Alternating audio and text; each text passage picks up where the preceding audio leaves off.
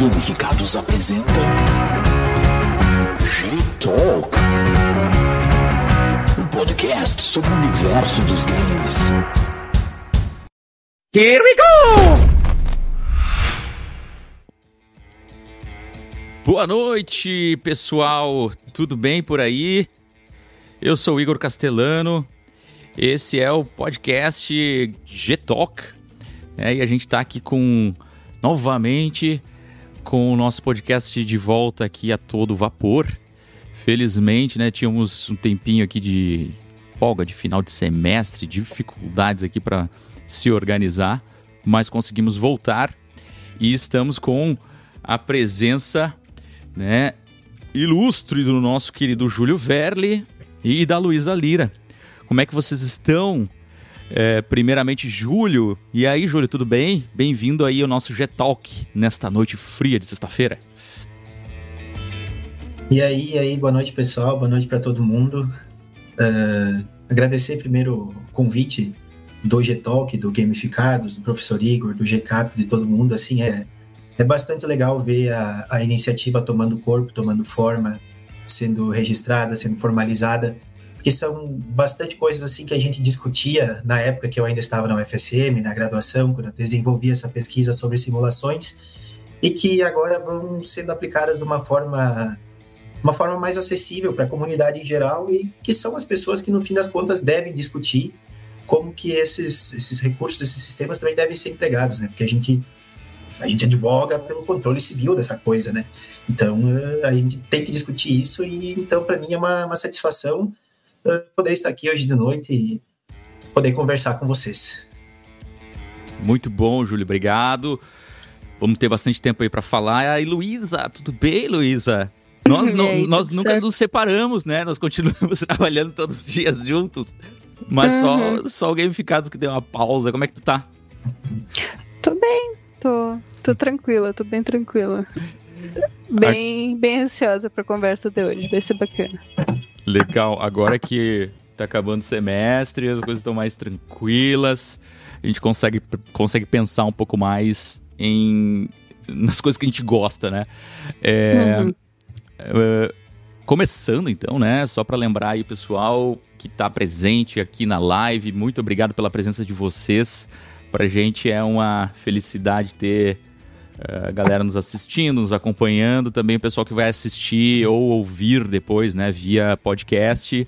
Nós estamos também, além aqui da live do YouTube, presente nas plataformas de streaming, né, de podcast e de áudio, basicamente, né, Spotify, é, Apple Music, Amazon Music e aquela lista toda que a galera conhece, tá? Então, não percam aí os outros episódios também que já vieram aqui antes do Júlio. Esse é o nosso quarto G-Talk. Para que, que serve esse G-Talk?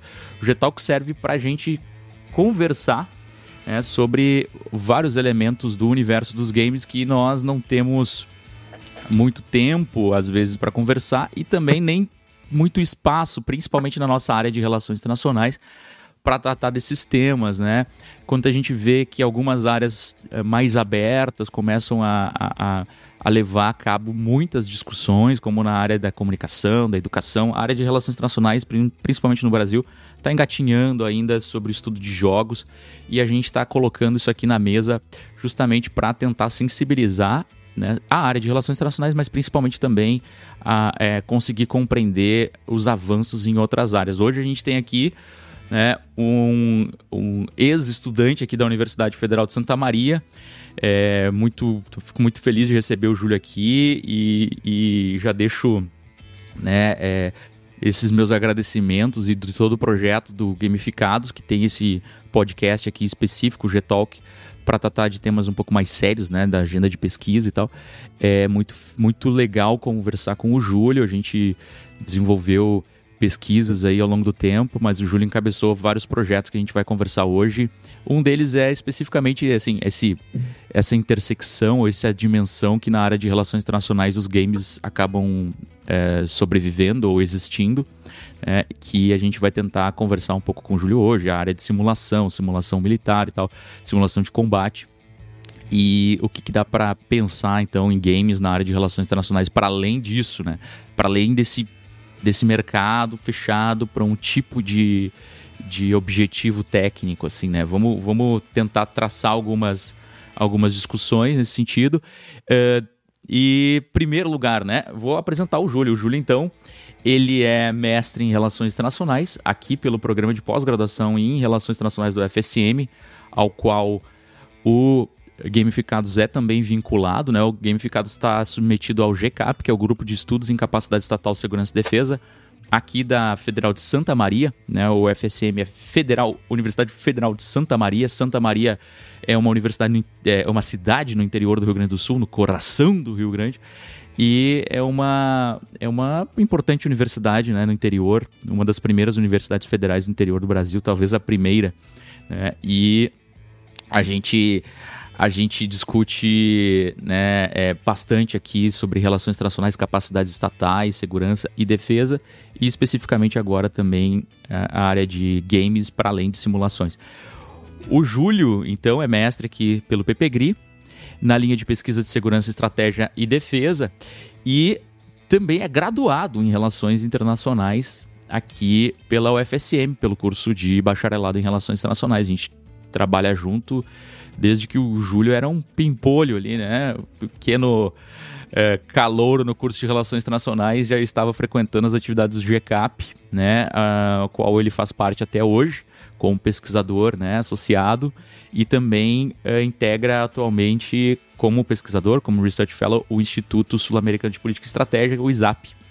Então, Júlio, uh, vamos conversando, né? Como é que tu chegou, assim, nesse primeiro lugar, assim, da onde que tu é, Júlio? Né? Tu é gaúcho, é um gaúcho do interior. Como é que tu chegou nessa área de, de relações internacionais? Por que, que tu veio para esse tema, assim, tão longe de quem, primeiro, tá no sul do sul do sul do Brasil, né?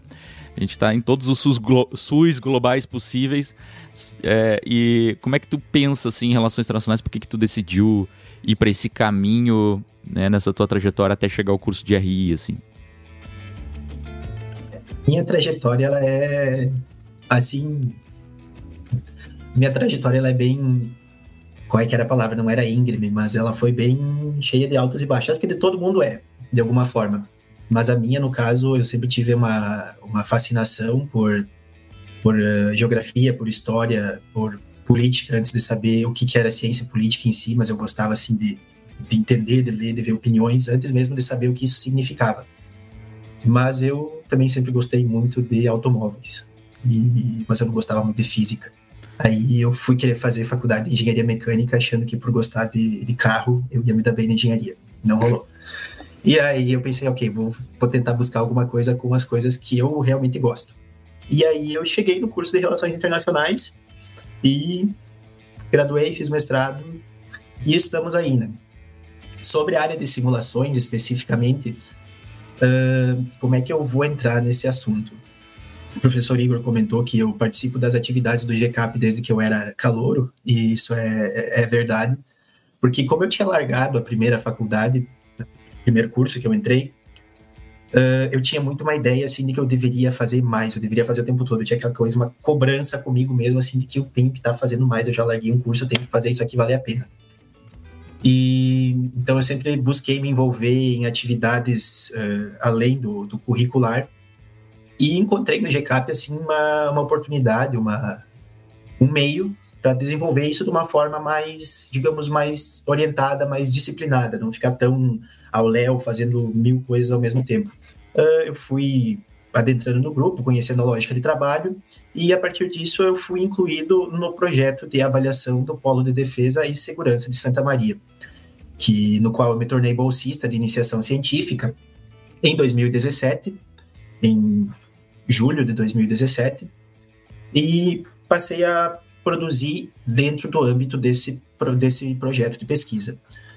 Uh, a vantagem, assim, a, a, vantagem não é vantagem a palavra, a posição, assim, a, as organizações militares localizadas em Santa Maria elas têm esse, esse, enfoque muito grande na área de simulações. Né? A gente tem o Centro de Instrução de Blindados, que está localizado em Santa Maria, tem o Centro de Adestramento Sul, que também tem está localizado uma, uma unidade em Santa Maria e outra lá em Resende, na MAN, que eu também pude conhecer.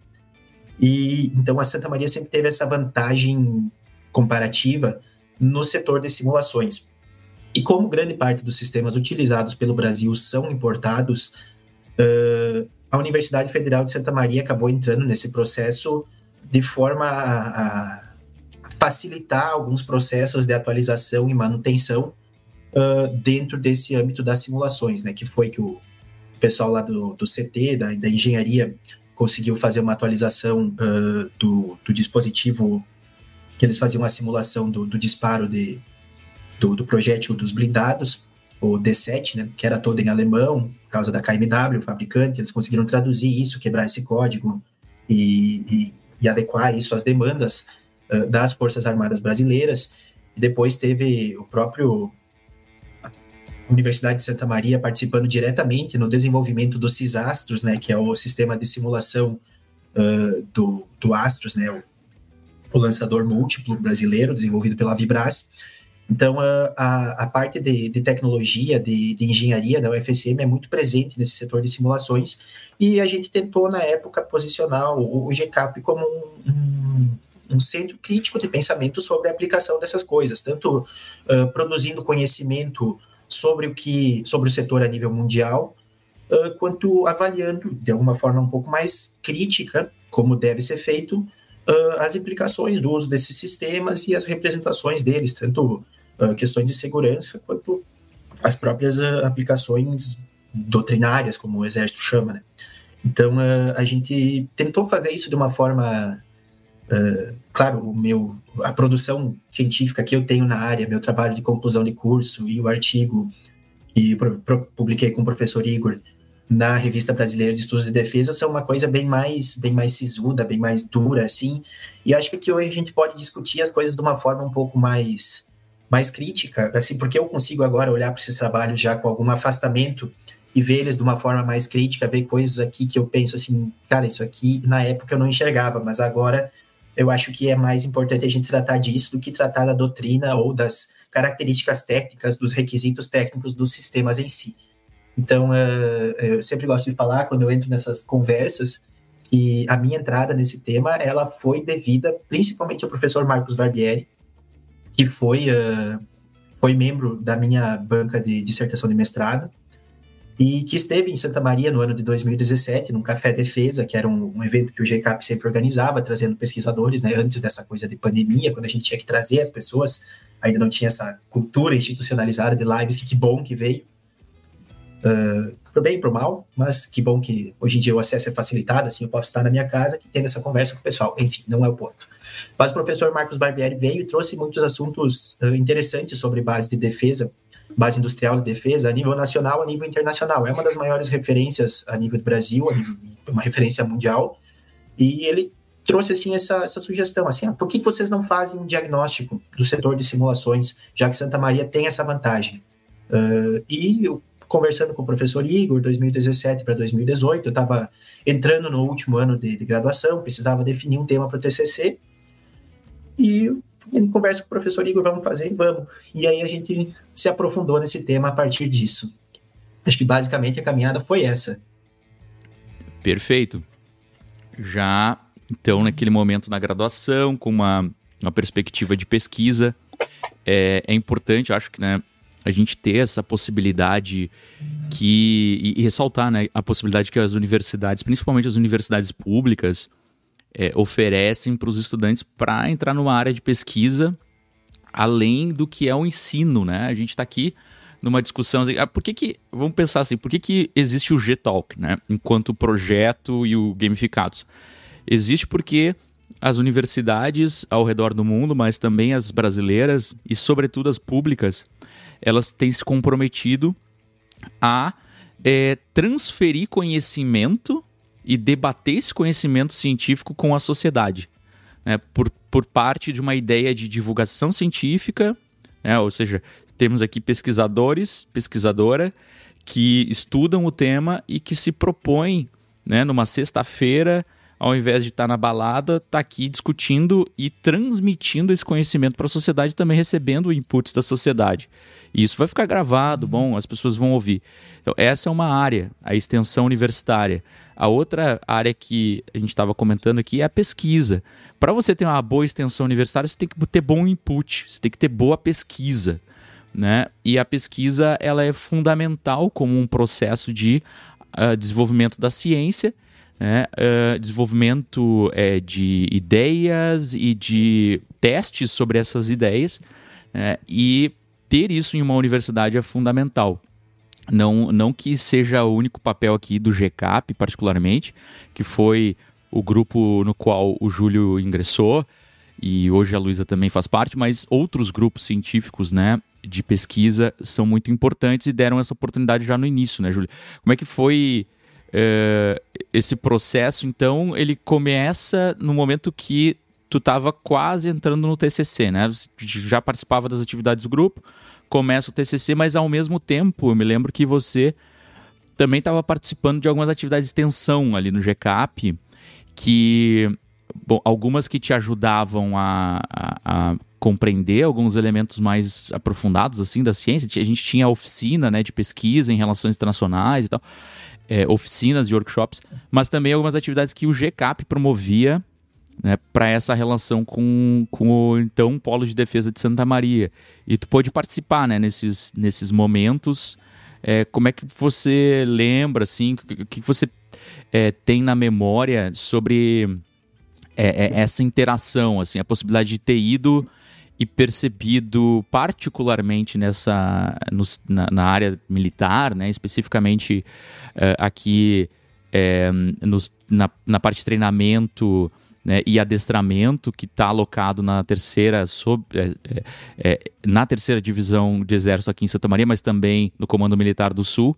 Né, essa proximidade, o que que isso afetou assim no teu interesse de ir para esse caminho também? Entendo que a parte lá do, do, do professor Barbieri, que é um grande parceiro nosso, é, um, é talvez o principal nome brasileiro né, na economia, de estudos de economia de defesa, os que vêm depois vêm justamente por incentivo dele, né? Então, assim, o que que, o que, que essa experiência prática da, da extensão universitária também estimulou você? Se, se é que estimulou ou, pelo contrário, talvez desestimulou? É, assim, uh, no momento que eu me vinculei ao GCAP como bolsista, uh, eu passei a, a, auxiliar nas demandas que me eram solicitadas, né? Uh, eu ingressei no, no, no, projeto do Polo de Pesquisa, de, no Polo de Defesa de Santa Maria, e nesse projeto de pesquisa diversas atividades eram desenvolvidas, né? A gente tinha, a gente não, o professor Igor e o professor Júlio Roenco tiveram a, a ideia de organizar um livro sobre polos de defesa e segurança a nível de Brasil e a nível global e também a nível de Santa Maria, né? A gente conseguiu uh, integrar nesse livro diversos autores uh, falando sobre, assim, de uma forma muito ampla sobre, sobre esse tema e ter essa experiência de integração de diferentes uh, diferentes centros acadêmicos, diferentes origens. Tem autores ali que são militares, tem autores que são do, lá do Centro de Tecnologia da UFSM, tem autores que são uh, do curso de Economia da UFSM, uh, tem autores que são Uh, o professor Marcos Barbieri está ali dentro também. Tem autores que são da URGS, lá do programa de pós-graduação em estudos estratégicos internacionais. Então, a gente conseguiu conciliar ali uma, uma pluralidade de abordagens e isso foi bastante uh, engrandecedor. Mas acho que o, o principal, uh, o principal, a principal atividade na qual eu precisei me engajar para fazer parte desse processo foi auxiliar na construção da dissertação da professora Bibiana Florio, que na época estava fazendo a avaliação do Polo de Defesa de Santa Maria a partir de uma matriz SWOT, né, das forças, fraquezas, oportunidades e ameaças, né. Então, uh, eu pude me engajar nesse processo, auxiliando na, na condução de entrevista com os, os, os membros do, do, Polo de Defesa de Santa Maria, em todos os níveis, a nível de, de incubadora tecnológica, uh, a nível de, de professores, a nível de uh, organizações militares, a nível de empresa, a nível do poder público. Então, é, ela fez um esforço muito grande no sentido de desenhar uma pesquisa, de desenhar entrevistas que conseguissem, de alguma forma, condensar isso e entregar um produto que, que pudesse oferecer um diagnóstico preciso sobre o que Santa Maria vivia naquele momento e quais seriam as possibilidades de inserção e de perpetuação daquele polo. Né? Então, uh, hoje em dia, assim, não sei em que ponto que está o polo de defesa em Santa Maria, se ainda existe, se, se não existe mais, uh, que, que, que, fim levou a articulação política disso, mas uh, naquele momento a gente pode oferecer um, um, diagnóstico bastante interessante sobre os atores, sobre as percepções que existiam dentro daquele polo de Santa Maria, porque muito se fala em todos os setores de que se fala muito em tríplice hélice. É, é, tríplice hélice é Estado, Exército, Universidade, e, e, fazer a tríplice hélice girar, e integração entre os três, e, e produção do conhecimento, e tecnologia, inovação. Só que essas coisas não acontecem de uma forma automática. Essas coisas, assim, muita gente fala que tem que ter um, motor ali no meio girando isso, e fala, ah, uma hélice é capenga, outra hélice não sei o quê. Só que, assim, a gente tentou tirar um pouco desse discurso normativo de como as coisas devem ser e tentar observar como as coisas eram na prática. E foi bastante nesse processo que eu acabei me envolvendo com a indústria de defesa, com o setor, e também que eu pude ter um trânsito bastante grande dentro das organizações militares de Santa Maria, visitando por diversas vezes o Seiblind, visitando por diversas vezes o CIMAF, o CEASUL, uh, entre outras uh, organizações ali localizadas, como também Uh, pude em outros momentos visitar uh, a própria Academia das Agulhas Negras em Resende, pude visitar uh, a Academia da Força Aérea em Pirassununga por eventos do Ministério da Defesa. Então, o grupo de pesquisa sempre deu muito suporte para que a gente desenvolvesse as atividades que possibilitassem essa inserção, esse conhecimento, assim, porque eu visitei essas escolas militares por meio do Congresso Acadêmico em Defesa Nacional, que o Ministério organiza todo ano. E basta submeter um artigo e ter esse artigo aprovado que eles bancam praticamente todas as despesas para levar os estudantes lá para dentro e fazer esse diálogo de alguma forma. Então, ou pelo menos dizer que promovem esse diálogo de alguma forma. Então, uh, uh, o, o GCAP, o grupo de estudos, os professores ali, sempre tiveram bastante, sempre deram muito suporte para que a gente participasse dessas coisas. E o setor de simulações, para mim, ocorreu naturalmente a partir desse processo, quando a gente identificou eles como uma vantagem comparativa dentro de Santa Maria, quando eu precisava de um tema para o meu TCC, e eu também sempre. Na verdade, assim, eu gosto de jogos, mas eu não sou necessariamente aquela pessoa que gosta de jogar assim. Então, é muito difícil um jogo me pegar assim meu tempo e eu ficar ali, nossa, ah, preciso jogar isso aqui. Mas uh, eu gosto de assim, eu, eu prefiro ver stream, eu, eu era quando criança, eu preferia ficar do lado vendo alguém jogar do que eu mesmo jogar. Mas uh, eu sempre sempre tive esse interesse, sempre gostei muito da, da área de tecnologia de informação e, e comunicação como um todo. Então, uh, acabou que o, o setor de simulações conciliou essas coisas para mim naquele momento e eu tive a oportunidade de desenvolver essa pesquisa, assim, acho que foi um, meio que uma tempestade perfeita ali no momento que eu estive inserido no projeto de avaliação do Polo de Defesa e Segurança de Santa Maria. Eu acho. Esse teu comentário é muito interessante, justamente porque tem-se uma ideia equivocada, né, de que a pesquisa sobre jogos ou a pesquisa sobre simulação ou é, é, é, o impacto desses é, dos jogos, digamos, na vida cotidiana da sociedade, né, da política, é, necessita, requer que a pessoa seja, digamos, um, um gamer nato, né? É, e, e, e, com uma. eventualmente até um, um, um, um profissional gamer, é, digamos que não conseguiu seguir carreira.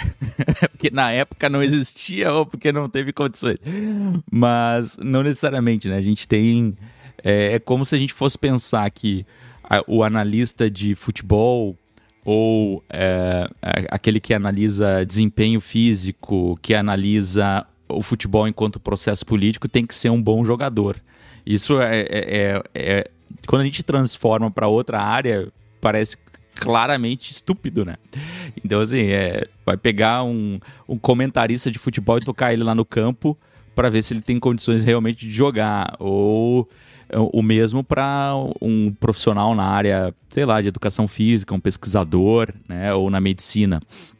Então, é claro que o oposto existe, né? Você ter muitos apaixonados pelos esportes ou pelos games, aqui no caso, é, indo para a área é, dos jogos digitais para manter também essa proximidade é, vinculada às suas paixões, né?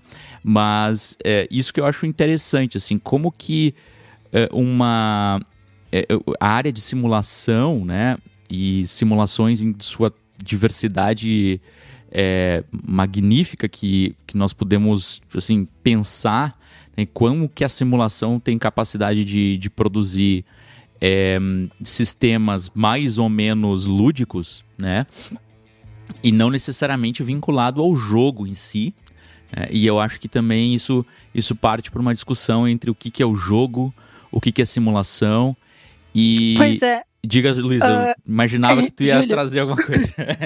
pois é, eu, eu queria te perguntar, né? Porque a gente tem essa grande confusão do que, que é uma simulação e do que, que é um videogame, né? E principalmente no que a gente. Uh, ali no teu TCC, tu toca um pouquinho que há uma diferença de prioridades muito grande. Então, qual que é a diferença de prioridade de uma simulação e Uh, a gente sabe que tem um histórico de games que que acabaram virando simulações e foram utilizados pelo, enfim, pelas Forças Armadas dos Estados Unidos tudo mais. É, não sei se teve caso disso acontecendo no Brasil, mas, enfim, tu pode nos dar um norte nisso? O que, que é uma simulação, sabe? E como que ela se diferencia de um videogame? É, aqui, assim, a, a, definição estrita, assim, se eu for ler o que está escrito lá nos trabalhos publicados, é aquela coisa de que, deixa eu subir aqui rapidinho, uh, que a simulação de combate apresenta-se enquanto representação de um evento ou uma sucessão de eventos interrelacionados como técnica de treinamento militar em que se reproduzem as ações a serem desenvolvidas durante o uso de equipamento específico ou durante treinamento militar. Essa é uma noção bastante fechada da coisa, né? Uh, é uma noção assim de que a simulação ela é simplesmente uh, tentar emular uh, o ambiente real, o equipamento real dentro de um, um, ambiente virtual. E eu acredito que não é necessariamente só esse caminho, né? Eu acho que a simulação é uma questão de fidelidade, porque tu não vai conseguir reproduzir 100% fielmente todos os elementos do real, né? Uh, no G-Talk passado, o professor Heraldo usou muita palavra estocástico, e eu fiquei assim, cara, eu usei essa palavra também. Só que assim, o que é estocástico? Uma das variáveis ali no meio uma das variáveis no processo estocástico é aleatória. E a guerra tem isso. A gente leu o Clausewitz em relações internacionais, uh, sempre existe essa, essa aleatoriedade, esse imprevisto. Então, uh, a gente tem que pensar assim na simulação, quando ela tem um objetivo, a gente tem que pensar em modelar com fidelidade aquele ponto que a simulação vai buscar trabalhar. Quando, quando tu mencionaste sobre, sobre sistemas de, de jogos que foram adaptados ao exército, né? Uh, por exemplo, eu toco ali no, na produção sobre o Doom, por exemplo, né? o Doom 2 foi adaptado para os Estados Unidos lá dentro do exército para a questão de treinamento. Só que com aquela fidelidade gráfica, com aquela fidelidade de, de gameplay que existia na época, que era a própria limitação técnica da época, como eles poderiam adaptar isso para simular alguma coisa? Não vai simular um disparo, não vai simular uma movimentação individual mas sim eles vão treinar padrões de comportamento, vão treinar movimentações uh, a nível de, de, de, esquadrão, de grupo. Então eles vão treinar coisas que não são necessariamente uh, uma habilidade dura, uma habilidade fechada dentro daquilo, mas eles vão condicionar o modo de pensar, eles vão trabalhar dentro desse, dessa lógica de coletividade. Então era isso que tinha disponível na época. Hoje as coisas têm uma podem ter uma fidelidade maior, só que essa fidelidade ela tem que ser pensada no que, que cada sistema vai buscar representar. Eu acredito que é nesse sentido que deve ser pensada a simulação, né? Uma fidelidade do, do sistema ao qual se está buscando instruir, no caso, o, o soldado, o combatente. É, é interessante o, a questão do estocástico, né?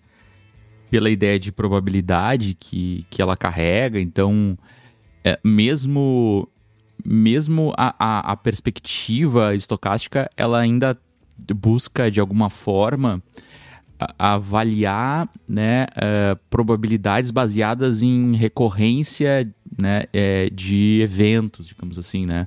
Então, se, toda a probabilidade que é fundada na estatística contemporânea, ela envolve né? Recorrência de, de relações correlações e, e estipula, de certa forma, uma, uma proximidade à realidade ou uma distância à realidade né, de acordo com, com essa probabilidade.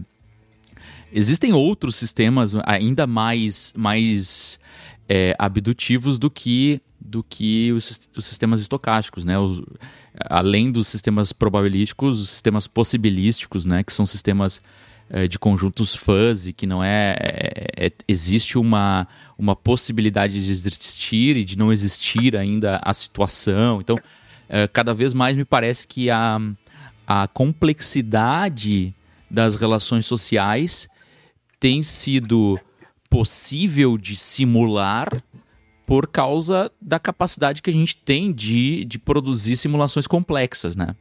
Então, é, eu acho que esse caminho que tu coloca, né, do estocástico, ele já é um caminho diferente do determinístico, né, do sim ou não, do 0 ou 1, um, que, que por mais que a gente relacione com o mundo digital, o 0 ou 1, um, é justamente o mundo digital que hoje talvez nos possibilite simulações mais complexas para além do 0 ou 1, um, né?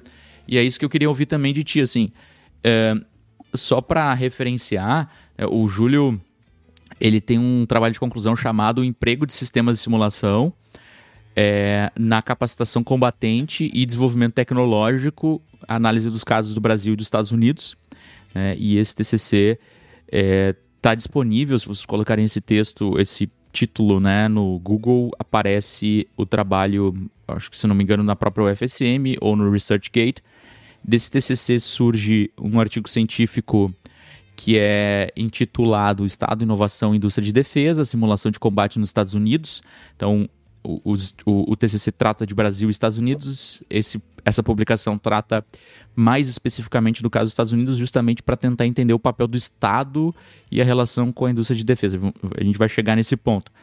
Mas eu acho que uma grande contribuição do teu TCC, estava relendo e, e, e vendo aqui alguns pontos, é justamente situar a simulação digital.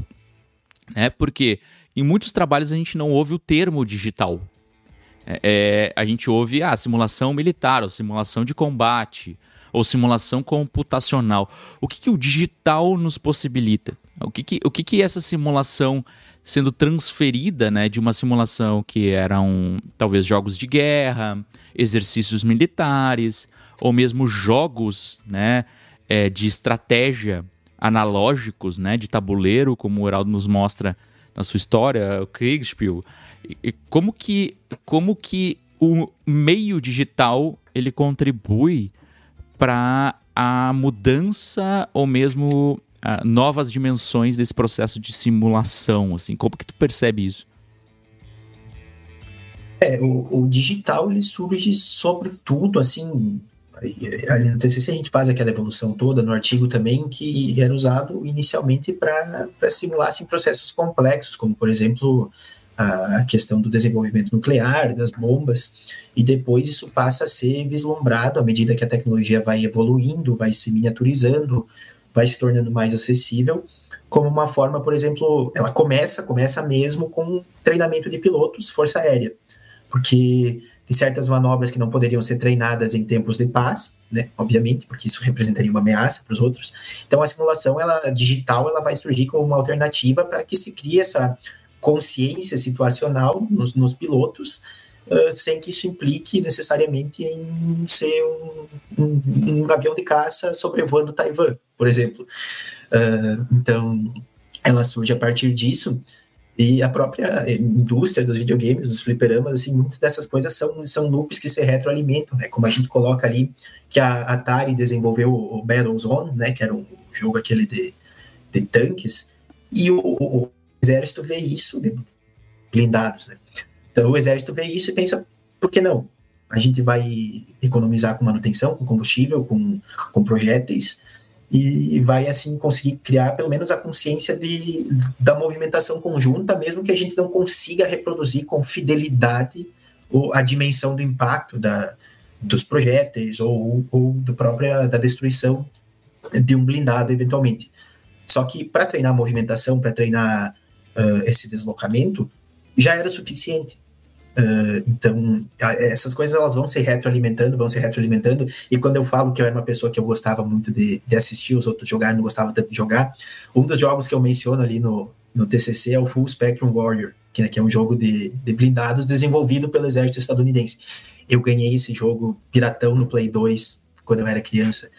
Eu tentei jogar e o cara, o que, que fazendo isso aqui? Esse jogo é horrível. Por que, que me deram isso aqui? então, tipo, tu fica pensando, cara, isso aqui não é a lógica de um jogo comercial, não é um jogo que tu tá, que tu tá jogando assim para te divertir. Mas a gente pode entrar depois uh, em outros assuntos, assim, referentes assim a essa área da diferenciação do comercial e do militar, mas uh, é, é importante assim a gente destacar essa questão do objetivo. E é interessante essa questão do que tu mencionasse do, do estocástico, né? Porque à medida que a gente vai simulando modelos complexos e recorrências, a gente tem que começar a se perguntar, e aí é o papel de iniciativas como essa que a gente está tendo aqui, se a gente está simulando a realidade ou querendo que a realidade se adeque ao que a gente pensa na simulação. Né? Então, eu acho que esse é o papel fundamental que iniciativas como essa aqui tem que ter nesse momento, né? tem que pensar de uma forma muito crítica sobre o emprego da força uh, e sobre o que está sendo representado nessas simulações, o que está sendo usado para a instrução dos combatentes. Perfeito. Luísa, tu me interrompe qualquer coisa, hein? Porque eu, quando pego esse, esse, esse caminho, eu não paro de falar. Pode deixar. Tá. Uh, não, eu queria só adicionar, né? Que no teu trabalho tu menciona que esse leque de tecnologias que a gente tem com o boom tecnológico dos anos 2000, principalmente, né? E também tu menciona da primeira da, principalmente da Segunda Guerra, né? Eles, eles seriam completamente acelerados se eles não tivessem, de fato, o, o de aquisição de defesa, né? Então, tipo, por exemplo, a gente pode citar a Guerra Fria, né, o, o setor nuclear e tudo mais.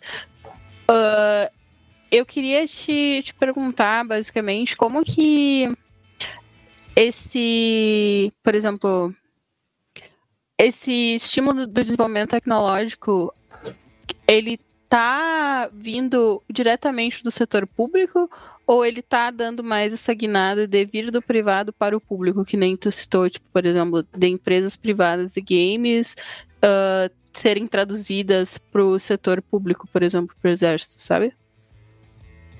É, então, uh, a, acho que a lógica principal da coisa é que o, o, o Estado financia o, o estágio inicial de desenvolvimento das tecnologias, né? Quando elas não têm, assim, digamos, uma uma aplicação clara no setor comercial, assim, se, se apostam em tecnologia, se apostam em materiais, e a partir disso que é quando ele aparece existe... como interessado, isso, né? Isso, isso, isso. Uhum. Que você vê um potencial ali, mas que ainda não tem tanta aplicação comercial, que não consegue se transformar isso em algo que tenha uma, uh, uma economia de escala que seja viável para o setor comercial. Né? No momento em que isso se desenvolve, se passam a observar as aplicações comerciais, que isso passa a ser uh, trazido para o setor comercial e, consequentemente, a, a receita sobre essa tecnologia aumenta exponencialmente, aí o setor privado entra forte na jogada, porque ele vai pegar essa tecnologia e todos os propósitos que ela pode ter para se tornar uma tecnologia lucrativa vão ser explorados. E no momento que eles são explorados, o custo de produção dessa tecnologia diminui muito e, consequentemente, o custo de aquisição para o próprio uso militar também diminui. Uh, só que isso é, é, assim, são coisas que são bastante normativas. Assim, não adianta querer que algo aconteça nesse sentido. Tem que o Estado tem que ter um, um envolvimento contínuo no processo, obviamente, mas uh, deve existir também o, a participação do setor privado no desenvolvimento, a participação do setor privado no desenvolvimento para observar tanto uh, criar protocolos, tem aquela piadinha, né? Ah, protocolos são ótimos, padrões são ótimos, vamos criar mais um. Uh, mas só que devem existir, deve existir essa padronização de forma que o conhecimento possa circular entre diferentes empresas, entre diferentes setores e, e ter esse caráter cumulativo. Então, eu acho que, que isso deve ser bastante observado nesse processo, né? não simplesmente pensar numa tecnologia assim, digamos, Cara, tecnologia supersônica de avião. Hoje mesmo eu vi notícia de que há ah, um novo avião supersônico que está sendo. Cara, o Concorde está aposentado há 30 anos, que foi o único avião comercial que utilizou a tecnologia supersônica. Porque o custo para utilizar isso, essa tecnologia com, com fim comercial, era altíssimo. O custo de manutenção no Concorde era altíssimo. Então não fazia sentido usar isso. Só que agora, 30 anos depois, com todos os avanços que a gente teve na aviação, se alguém conseguir achar um propósito, uma utilização viável no, setor civil, ótimo. Quer dizer, ótimo para a empresa, ótimo para mim, que vou poder viajar em menos tempo, se, algum dia, talvez, quando eu voltar a andar de avião. Mas uh, é, é, é, é, nesse sentido que, que deve ser pensado isso, né? Que a tecnologia existe, mas o à medida que ela vai se tornando mais específica, mais específica, um parafuso tem um uso dual. Né? O parafuso vai ser usado tanto uh, para parafusar uma cerca de madeira, para parafusar um móvel, quanto para parafusar um, uma fuselagem de um avião supersônico, um míssil hipersônico. Só que, claro, o material do parafuso vai ser outro, mas a tecnologia do parafuso é a mesma. Não, não vai usar parafuso, vai usar rebite, né? vai usar alguma coisa mais, mais sofisticada. Mas acho que vocês uh, entenderam. Uma coisa que eu acho que se encaixa muito nisso que a Luísa pergunta é, bom, uh, na tua dissertação de mestrado, tu já vai para um caminho justamente tentando desbravar isso, assim, né? Quando que, quando que o Estado atua e quando que ele... É, até que ponto o Estado vai cumprir papéis na economia dentro de uma área, né, de um setor econômico que, que até não, não poderíamos chamar só de setor, né? É, é, porque é, ele, ele transpassa diversos setores.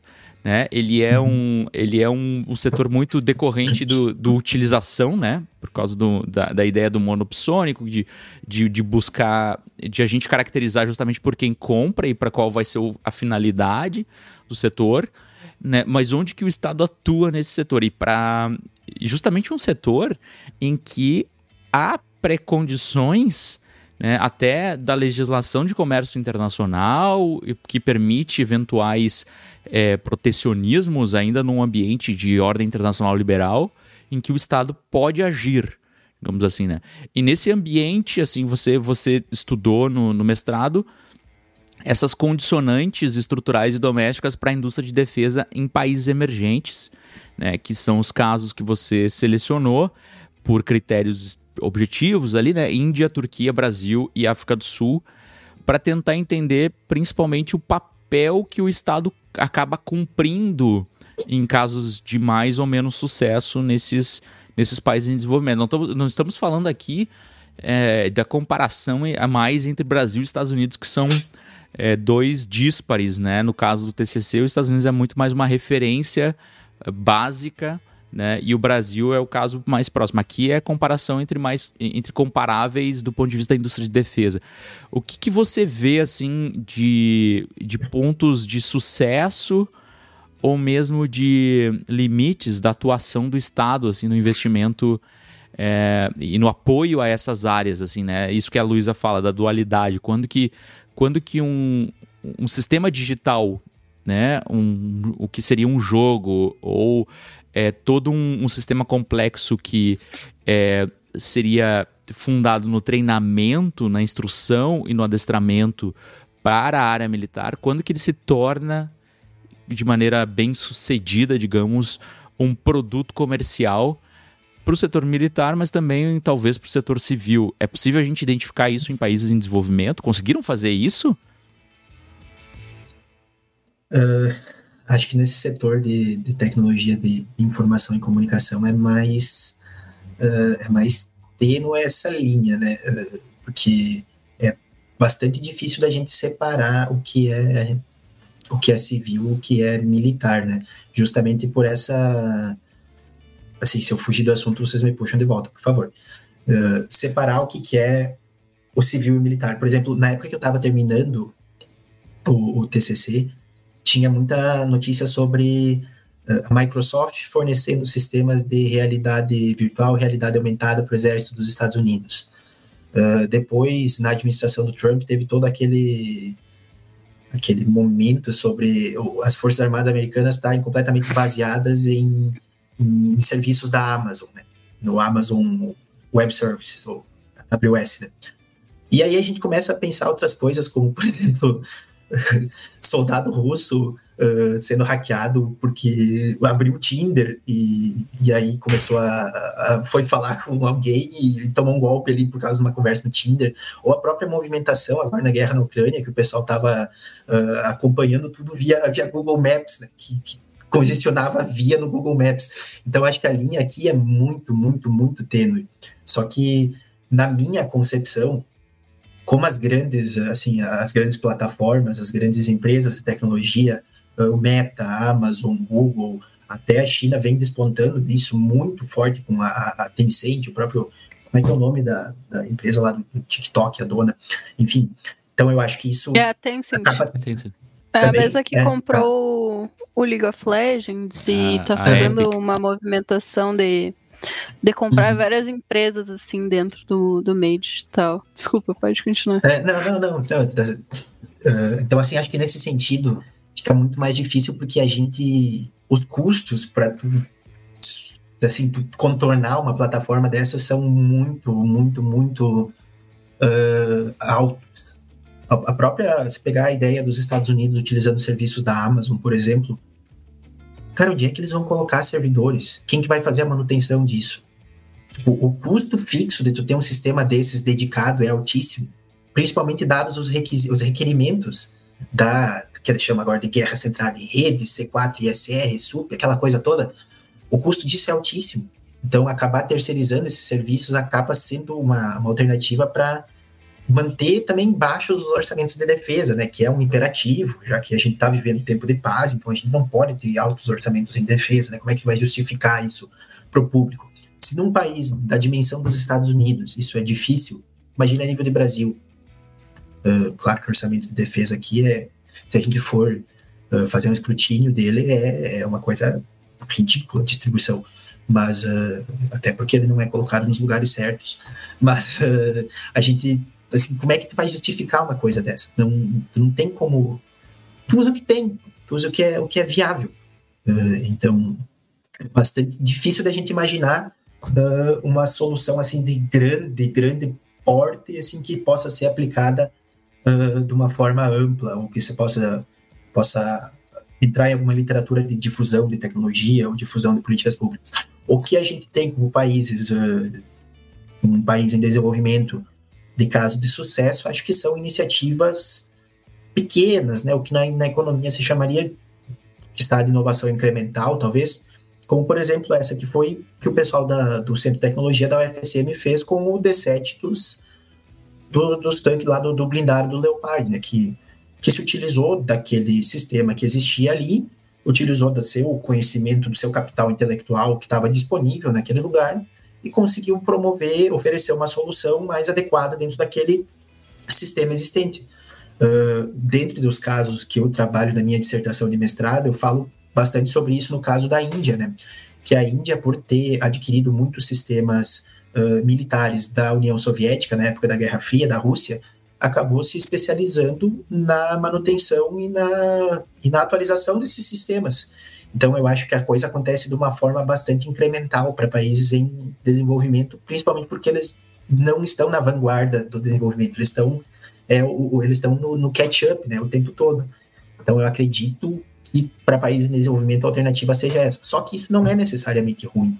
Assim, digamos, é ruim no sentido de que a gente não vai ter independência, a gente não vai ter autonomia, soberania, aquelas coisas bonitas, aquelas palavras que falam assim para justificar um investimento em alguma coisa.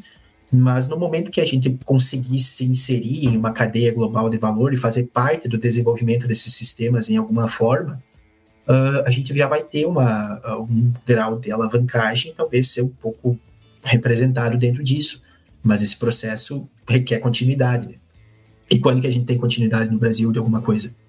Uh, vai pegar, por exemplo, investimento com, com, na época do governo, acho que era do Lula, tinha um, um programa para usar software livre, por exemplo e depois isso morreu.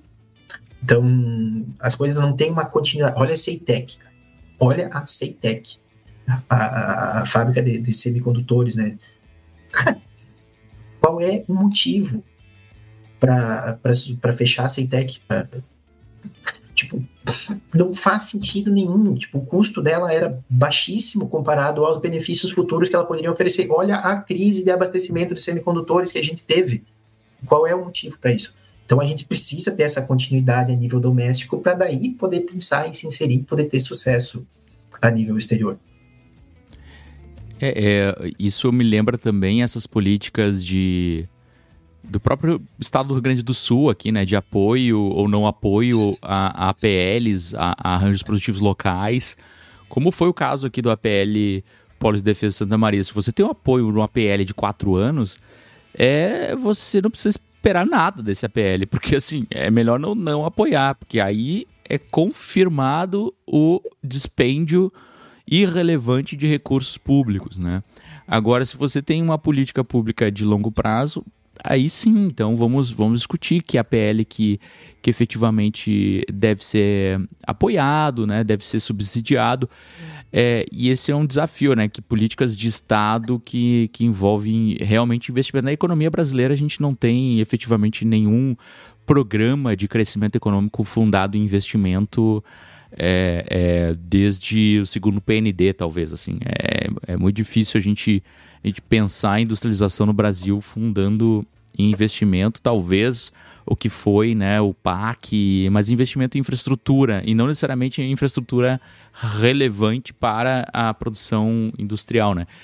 Mas isso que você fala é bem interessante, como que talvez é, mudanças incrementais, né, e a inserção em cadeias, em cadeias mais amplas de valor do processo produtivo poderia gerar um incremento que é, é de capacidade industrial, que é o que a gente viu no caso do Japão, no caso da Coreia do Sul, no caso da China, né, uma, uma inserção subalterna em cadeias internacionais produtivas, né, é, permitindo essa, essa condição aí de é, dar pulos e saltos tecnológicos para se inserir em, em, em, níveis um pouco mais elevados dessa cadeia futuramente. É, o, você vê algum desses países que você estudou conseguindo a capacidade de se inserir nessas cadeias, porque, bom, eh, se a gente fosse estudar é, isso, exatamente o que você estudou há 30 anos atrás, talvez necessariamente a gente tivesse que incluir China e Coreia do Sul, né? É, no mínimo. É, hoje não precisa mais, porque eles já, já poderiam ser incluídos como países né, que estão em, em capacidade de, de, de, desenvolvimento industrial ou mesmo PIB, PIB agregado muito distante né, do que esses outros, esses quatro ou cinco né, que você estudou acabam, acabam estando. Então, é, são quatro. Né? É, como que você vê, do ponto de vista assim, desses quatro países, a sua capacidade de inserir nessas cadeias e se é, é, e, e, começar esse processo talvez semelhante né, ao que a, a, Coreia do Sul e a China é, vivenciaram né, nos últimos nas últimos 40, 50 anos assim.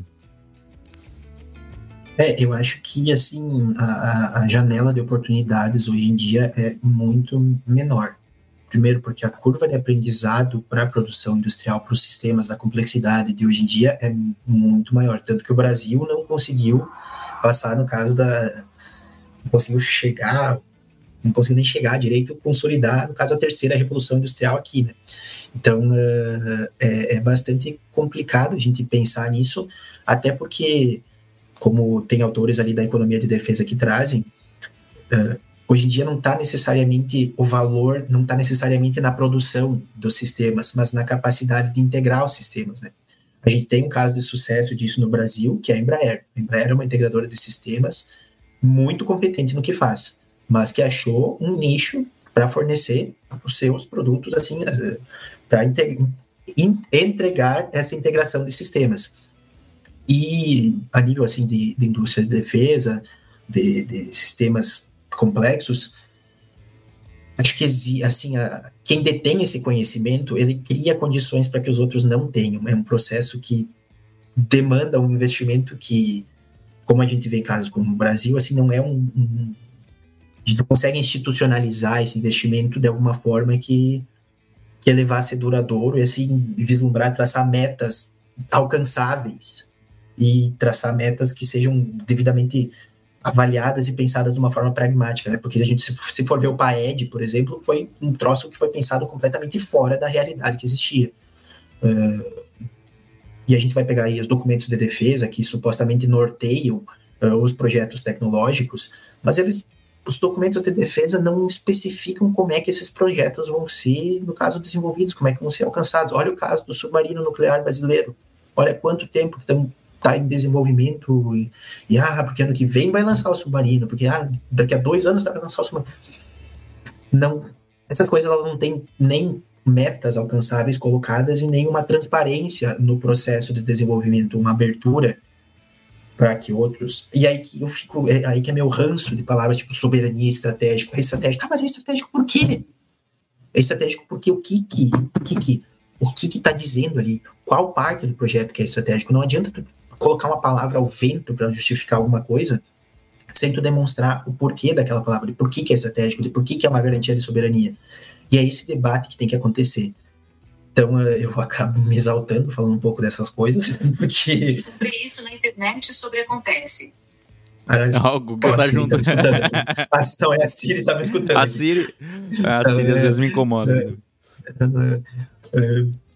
Então eu, eu, eu fico assim, a gente tem que pensar isso de uma forma racional, assim, racionalidade, tudo bem, é, é conceito vago também, mas a gente tem que tentar ser o mais racional e o mais plural dentro dessas discussões, porque no momento que a gente torna isso um pouco mais plural, pelo menos a fiscalização, o... cara, olha o mercado financeiro, o mercado financeiro tem compliance, tipo, tem, tem que fazer o que tu tá pregando, tem aquela coisa para garantir que tu vai ficar no teu trilho, que tu não vai fazer nada fora, o que tu vai entregar o que tu tá propondo. Então, eu acho que falta esse, esse diálogo, essa transparência na, na, formulação e na avaliação dessas políticas de desenvolvimento, porque é isso que vai, no fim das contas, fazer ou não fazer com que elas apresentem algum resultado. Né? Não simplesmente a política ter que responder às mesmas pessoas que desenharam ela. Isso é muito, é muito fechado e isso não, não justifica o emprego de recursos que é feito nesse processo. O Luísa, se tu tiver também, ó, me, me interrompa, please. Pois é, eu ia, eu ia tocar um pouquinho do caso da Índia, que o Júlio comentou também, porque a Índia ela apresentava indicadores lá na década de 70 muito menores do Brasil no que se tratava de desenvolvimento tecnológico, né? E atualmente eles conseguiram virar esse gráfico. Então, aproveitando assim um país que também faz parte do BRICS, um país subdesenvolvido, né? Então, a Índia ela traz essa trajetória tecnológica do papel do Estado em inovação, né? Que é o que tu toca bastante no teu trabalho também de dessa dualidade dos processos, né? Então, Uh, eles ingressam ali com a partir das exportações de baixo valor agregado, mas elas são particularmente voltadas para as grandes potências, né? Por exemplo, no que a gente fala dos Estados Unidos e tudo mais, que é muito interessante olhar para o caso da Índia e a gente olhar para o uh, caso da China também, né? Porque a China ela utiliza bastante dessa dualidade também, né? Da o, desse uso dual das tecnologias, ele é cada vez mais relevante para os estudos de defesa, né? Eu ia falar defesa estratégicos, mas eu vou botar o estratégico, então respeito. E, e, principalmente no que a gente toca de indústria 4.0, né? Então, eu queria te perguntar assim, é possível a gente afirmar que a próxima revolução industrial seria uma revolução da indústria 4.0? E, e se fosse no, o caso, ela teria um berço que não nos, por exemplo, nos Estados Unidos, não nos países do norte, mas sim nos países do sul global, por exemplo, na China, principalmente, no que a gente fala, né? Uh, levando em consideração que o país ele apresenta crescimento exponencial na indústria 4.0 e no desenvolvimento de tecnologias de informação e comunicação, né? É, eu acho que essas coisas são bastante difíceis de, de, comentar, assim, porque acaba, por vezes, sendo um exercício de, de futurologia, né? Mas, uhum. uh, até porque é aquela coisa meio, se tu voltar para a lógica da Guerra Fria, né? Era como se. Eu vi em algum lugar uma vez que os Estados Unidos viam a Rússia como uma, uma TV desligada, assim, que eles não entendiam, não, não saía nada dali, e a Rússia via os Estados Unidos como uma TV com todos os canais tocando ao mesmo tempo, né? Então a gente tem essa, essa dificuldade de, de entender o, o, contexto do outro, né? Mas acredito que, que sim, é justamente dessa de lugares, no caso, tecnologias que estão fora do que seria fora da, da lógica tradicional de pensar, fora de uma doutrina estabelecida, que talvez tenha uma maior liberdade de experimentação e possa surgir alguma mudança uh, relevante nesse sentido. Mas uh, acho que pensar em indústria 4.0 exige pensar principalmente essa questão das plataformas. Eu acho que não tem como pensar fora disso, fora de servitização. E aí eu acredito que isso, assim, posso estar cometendo um, um sacrilégio a falar disso aqui, mas eu acredito que esse vai ser um dos maiores desafios na área de relações internacionais, do jeito que a área é centrada no papel, na centralidade do Estado como, como ator internacional. Uh, porque essa lógica de, das grandes plataformas, dos, das, da centralidade da tecnologia acaba sendo bastante uh, desafiadora até para a própria atuação estatal, porque ela, os estados se tornam dependentes delas em algumas medidas, né? Então, uh, eu acho que a, a China, com essa lógica de submissão ao, ao Partido Comunista, assim, de estar tudo dentro dessa, dessa estrutura burocrática muito forte, respondendo ao partido, pode tomar uma vantagem, assim, ter uma ter uma, uma vantagem nesse processo no momento que eles conseguem coordenar tudo isso. Agora, se me perguntam se eu defendo isso, definitivamente não. Mas é, bastante complicado pensar. Como o professor Igor, desculpa interromper, como o professor Igor mencionou antes, ah, o último plano de desenvolvimento do, do Brasil foi o segundo PND. Qual era o contexto político do Brasil no segundo PND? Sim, é, são coisas muito difíceis de se pensar, assim, só que essa é a, a, lógica da formação do Estado, da, da extração de recursos, da mobilização de capacidades que a gente estuda e vê e tem que problematizar também. É, esse processo da quarta revolução industrial que está que, que, que, assim, daqui a 100 anos as pessoas vão ver que, que isso começou antes do, nossa, do nosso ano atual, né? Então hoje a gente está discutindo se tal tá ou não está em curso e, e futuramente certamente essa perspectiva vai, vai ter uma, uma afirmação um pouco mais é, efetiva, assim, né?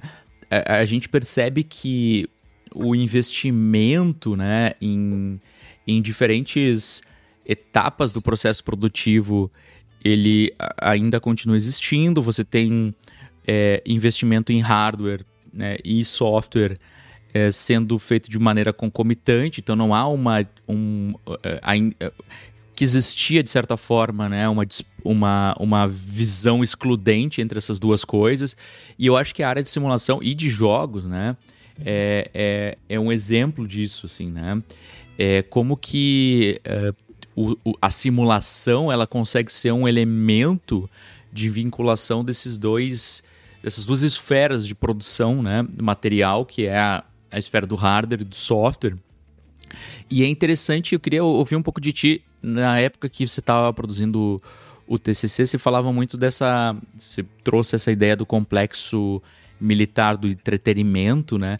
Como que, como que esse, isso acabou sendo construído justamente com essa, essa via de múltiplas mãos entre uh, o civil e o militar, então essa coisa sendo construída de maneira, de maneira muito complexa, né? mas uh, de maneira muito é, é, constante e integrada entre hardware e software, né? Como que, que as Forças Armadas acabam sendo muito demandantes de plataformas de hardware sofisticadas, só que não conseguem ser desenvolvidas se não tiver a sua contraparte no software, cujo mercado de entretenimento também é muito relevante, né? Então, queria ouvir um pouco de ti dessa, desse surgimento do conceito de complexo é, militar de entretenimento e como que isso acaba também sendo um desafio para o próprio Estado, né?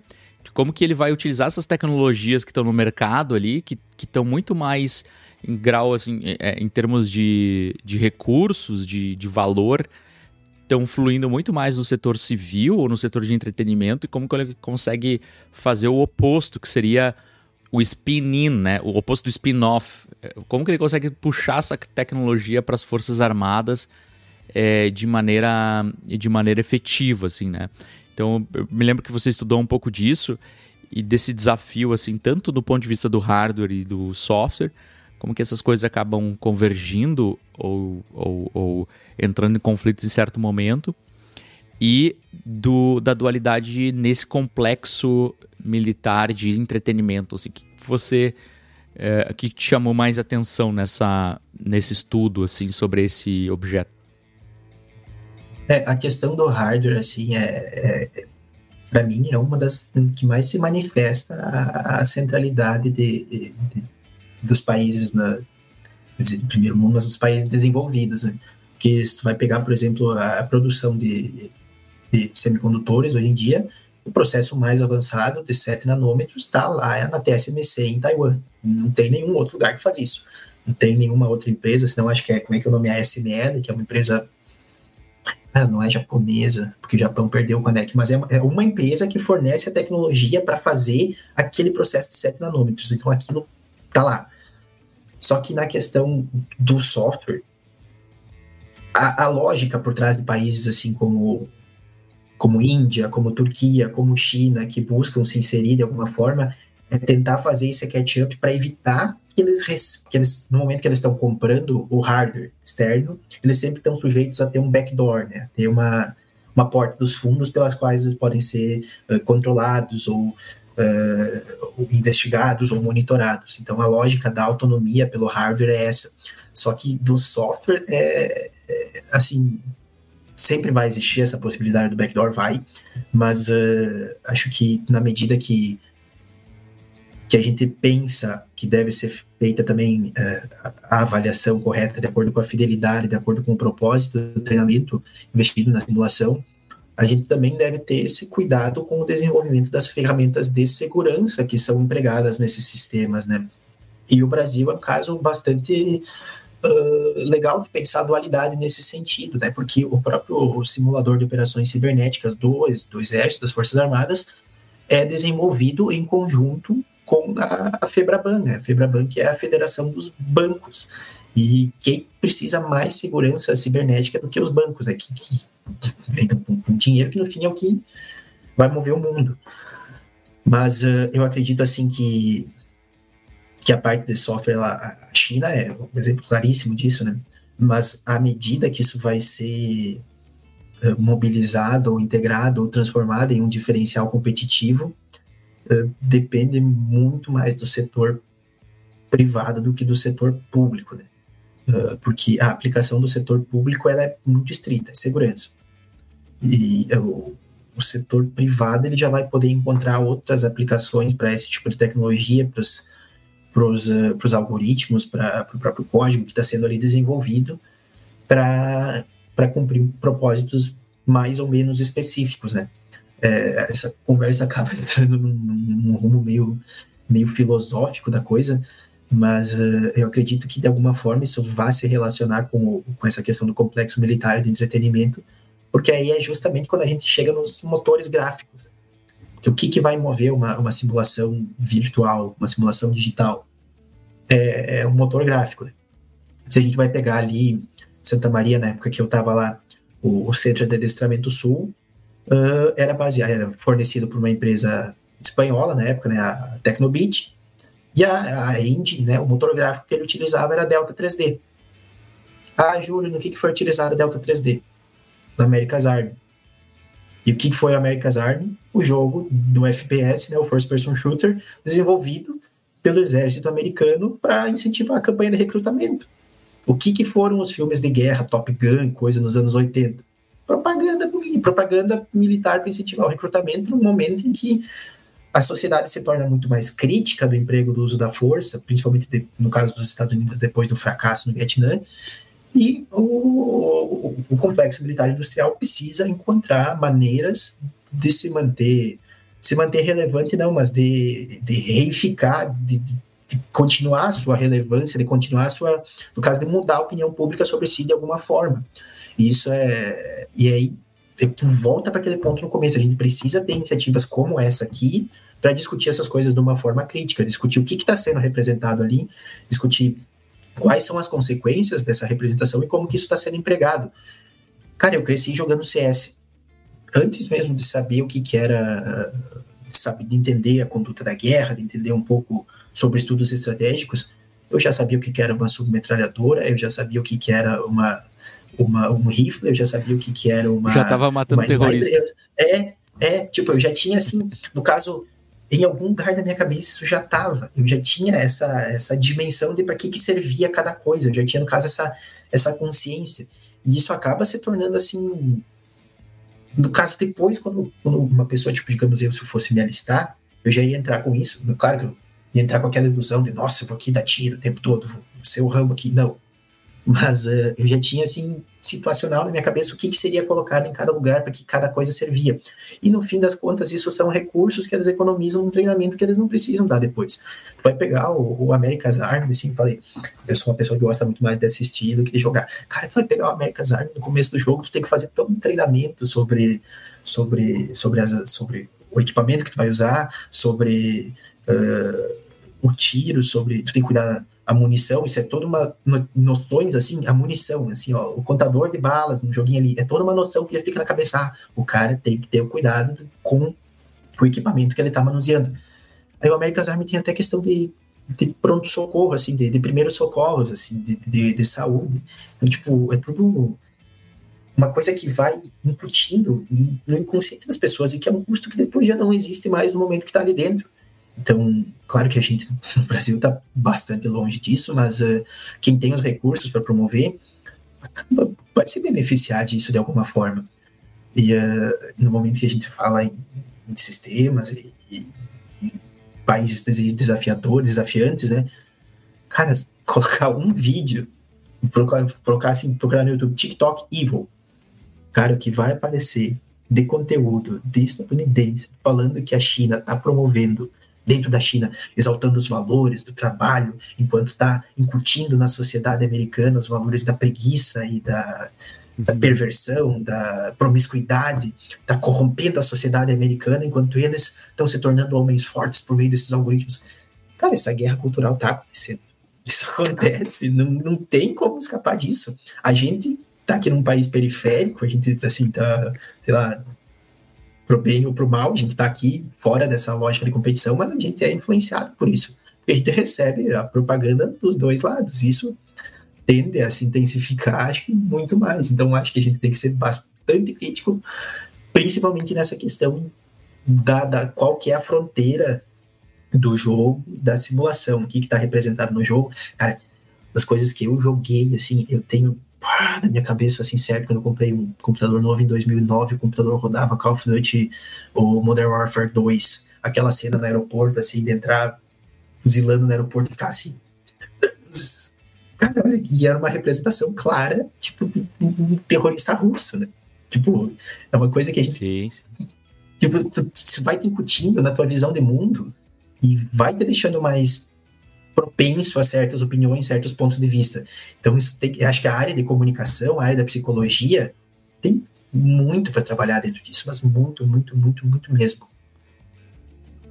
Pois é, né? Uh, isso que tu toca dessa disputa Estados Unidos China e a gente no terceiro mundo apenas observando é interessante para pensar, principalmente na comunicação, como tu falou, porque o filme de maior o filme mais lucrativo da história da China foi um filme que saiu agora, que é Battle at Lake, Lake Changjin.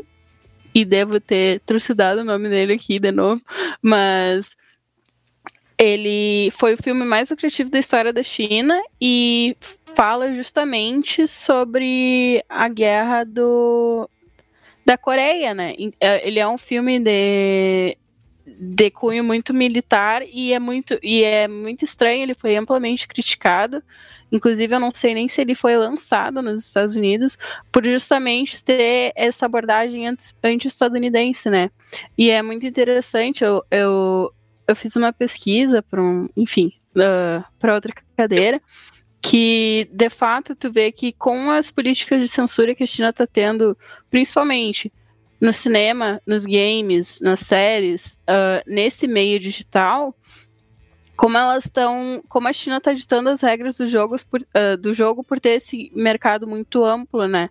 Por ter esse mercado amplo e ter essa população que é muito bem versada na tecnologia.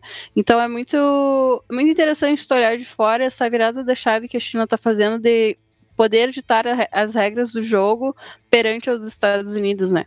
Então, parece, tipo. Nisso eu que, queria te fazer mais uma pergunta dessa tecnologia dual e principalmente tudo isso que tu falou de propaganda e de enraizar esse pensamento, se não é uma resposta para o paradigma da expansão militar chinesa que tem atualmente, né?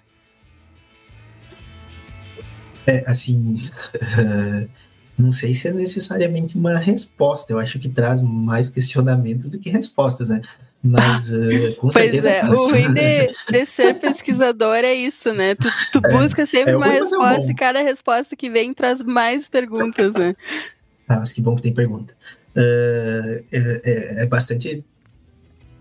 Assim, o, o próprio Xi Jinping, né? Falou que na mudança de, de, do soft power da China, né? Isso é outra coisa. Outra, termo assim que eu tinha uma, uma certa ojeriza na época que eu tava, né? Porque eu sou, sou realista o que, que tá falando de soft power aí? Essas coisas existem de alguma forma, alguns chamam por outros nomes, né? Você vai voltar lá pro Weber, aquela coisa da dominação carismática, né? Isso, existe essa, essa noção. Mas uh, é, é, é, muito interessante pensar isso, até porque empresas como a Tencent, por exemplo, você vai pegar. Uh, cara, olha o tanto de gente que joga Free Fire olha a, representação que o espaço de representação que tem ali, né? Uh, então, eu acredito que isso vai ser usado de alguma forma para moldar a, a percepção uh, dos outros uh, países sobre a China ao longo do tempo. Até a, a, acusação é de que o TikTok já faz isso por meio dos algoritmos, né? E acredito que talvez de alguma forma faça, não sei, confesso que o TikTok não me pegou, talvez eu esteja ficando velho. Uh, mas, uh, esteja? Uh, já tá há muito tempo. Aproveitando o gancho, nos sigam no TikTok, arroba gamificados. É, isso aí. É, é. Mas assim, confesso que pra mim não pegou. Eu não, não, não consigo ficar ali no, no doom scrolling e tal mas uh, eu acredito assim que é um espaço de, de, representação e vai ser uma arena de, de disputa né, no campo das ideias, como sempre existiram essas disputas e sempre vão existir, né? Vão ter momentos de hiato, né? Uh, momentos unipolares, mas eu acho que isso, todo espaço de, de contestação que existir vai ser explorado de alguma forma. Né? Infelizmente a gente está agora em época de eleições e também, né? Já suspirando pensando na Sim. contestação, mas é é, é, vamos, vamos, tentar falar aqui de uma forma mais. não fugir do assunto, mas eu acredito que quem está buscando assim a hegemonia mundial, quem está na competição, não vai se furtar de usar nenhum meio que tiver disponível, né? Principalmente custos baixíssimos que são as plataformas de hoje em dia de aplicativos, de jogos, as grandes, ainda mais na lógica do partido chinês, do partido comunista chinês. Né? Então, eu acho que a capacidade de mobilização da organização que eles têm pela própria característica burocrática do Estado favorece nesse processo, né? Eles têm muito menos uh, constrangimentos quanto a isso. Agora, a reação do, do mundo ocidental, tradicional, qual vai ser? Não sei, não, não saberia dizer. É, até até porque esse mundo ocidental é como você falou, assim, a gente, a gente vê vê naquela no mezanino né, do teatro, a gente não tá nem, nem perto do palco assim. A gente tá no a mezanino. A gente vê de fora com é, um copo exatamente. na parede para tentar ouvir alguma coisa. A gente não tem nem ingresso para esse teatro. E aí é, pra essa sessão. E é um desafio porque é, aí, exemplo... Diga, Júlio. Ah, não, assim, vai interromper teu raciocínio. Mas, uh, por exemplo, vai pegar conceitos da, das Forças Armadas, como, por exemplo, planejamento baseado em capacidades. A gente importa o conceito, tá, mas por que, que a gente vai ter um planejamento baseado em capacidade? Quem que vai definir as capacidades que a gente precisa ter? E a gente vai comprar um monte de sistemas baseados na capacidade dos outros sem observar as nossas próprias demandas no Brasil. Então essas coisas elas precisam ser debatidas. É, isso precisa ser feito. Tá, vou, vou pegar o gancho agora então. É, agora eu que te interrompi. Uma Não, coisa. Vai lá, vai lá. Vai lá. É, aí que tá um, aí que tá um ponto que eu acho crucial, né? É, e, e tu coloca também na tua dissertação é, essa questão de quais são as condicionantes para um desenvolvimento na, no setor de defesa, na indústria de defesa. Entre eles, algum, alguns condicionantes estratégicos, né? Tô tentando aqui também fazer o gancho com um comentário do Heraldo, que tá aqui. Muito obrigado, Heraldo, pela, pela presença, né? Que coloca também a ideia de, é, do desafio que a gente tem, né? é, de um tipo de política de gestão de projetos, né? é, que, que é pensado, né? Você falou da, que- da questão dos projetos estratégicos e tal, para um outro tipo de política que é de é, é, é, é, de system engineering, né? Que seria engenharia de projetos numa perspectiva mais de complexidade. É, nessa perspectiva de complexidade, você tem que levar em consideração outros elementos muito mais, muito mais eh, estruturais, inclusive, né? E aí, chegando a, a- a uma discussão de que, assim, ó, o Bra- o Brasil não, não teria, e, e inclusive alguns países do terceiro mundo ou do sul global, tal qual o Brasil, ou tais quais o Brasil, eh, não, eh, não possuem uma, uma política de segurança nacional ou não possuem uma, uma grande estratégia de, de projeção internacional que justifique qualquer política, né? Que, que- qualquer é, é, é, comportamento ou atitude em relação ao sistema internacional. Eh, Não sabemos o, o, eh, da onde viemos, pro que, é, o que somos e para onde vamos. Assim. A única certeza que temos é que seremos o país do futuro. O resto, nada está nem debatido. Então, esse é o desafio de um país é, que, que, basicamente, a, tal qual os países colonizados, ele, ele vai também ter um pouco dessa dificuldade de se encontrar no mundo. né? Mas aí chegamos num, num ponto aqui que é o seguinte, o que que, o que, que, o que, que influencia de maneira um pouco mais aprofundada, né? eh, esse desenvolvimento de diferentes setores, né? aquilo que o, Érico Duarte coloca naquele artigo sobre indústria de defesa, que é o eto social, mobilização nacional para a coisa acontecer, não só a mobilização de um governo, porque isso não se sustenta, né? é a mobilização nacional para que o processo de construção de potência ocorra em longo prazo. A gente estava falando aqui, voltando ao tema da discussão, que, é, assim, como basicamente você tem um sistema de, de desenvolvimento de tecnologia na área de simulação militar, que está integrado, integrado com o sistema de desenvolvimento de tecnologia no setor de games, e que tem um círculo virtuoso ali, né, que aqui no Brasil não, não existe. Bom, você tem uma universidade que produz simulação, alguns sistemas em simulação eh, eh, militar, ou de digital de combate, que não, que não transfere ou, ou que não vai estimular qualquer vinculação com o setor de games, muito embora a gente tenha a Quiris, por exemplo, que é uma das grandes empresas brasileiras em software. Então, você não tem essa conexão, talvez pela falta de estímulo. né? O que estímulo é esse? Estímulo estrutural. Né? É assim, você estudou em certo momento do seu trabalho que existe um estímulo estrutural que é ou a percepção de uma grande ameaça, muitas vezes construída de maneira discursiva, né? Ó, temos um problema da China, ou como o marcatismo pensava em certo momento histórico nos Estados Unidos, né? É, temos um desafio do comunismo. né? no Brasil também se pensou muito isso, mas para fins de, de inimigo interno e não externo. Então, assim, um tiro no pé. Né? Você destrói a sua base de, de, de organização social para competir com a sua própria sociedade. Então, assim, você ten- tentou medir, de certa forma, ou organizar uma observação sobre o grau de influência de fatores externos, estruturais, como, por exemplo, né, a percepção de ameaças né, por parte do Estado e não de uma elite específica, e o, a possibilidade também, que é algo que às vezes está muito ausente numa teoria mais realista de relações internacionais, que é a possibilidade de aliança com um certo hegemona internacional para fazer com que isso se desenvolva, digamos assim, a indústria de defesa tenha caminhos para se desenvolver, porque, bom, eu não vou produzir todos os games do mundo, eh, nem todo o desenvolvimento de hardware e software, mesmo que eu tenha a Intel nos Estados Unidos, eu vou transferir parte dessa produção para o Japão ou para os tigres asiáticos, porque eu aceito eles como parceiros internacionais e aqueles países, como o Japão, como Coreia do Sul, vão acabar sofrendo ou ganhando os louros disso, né?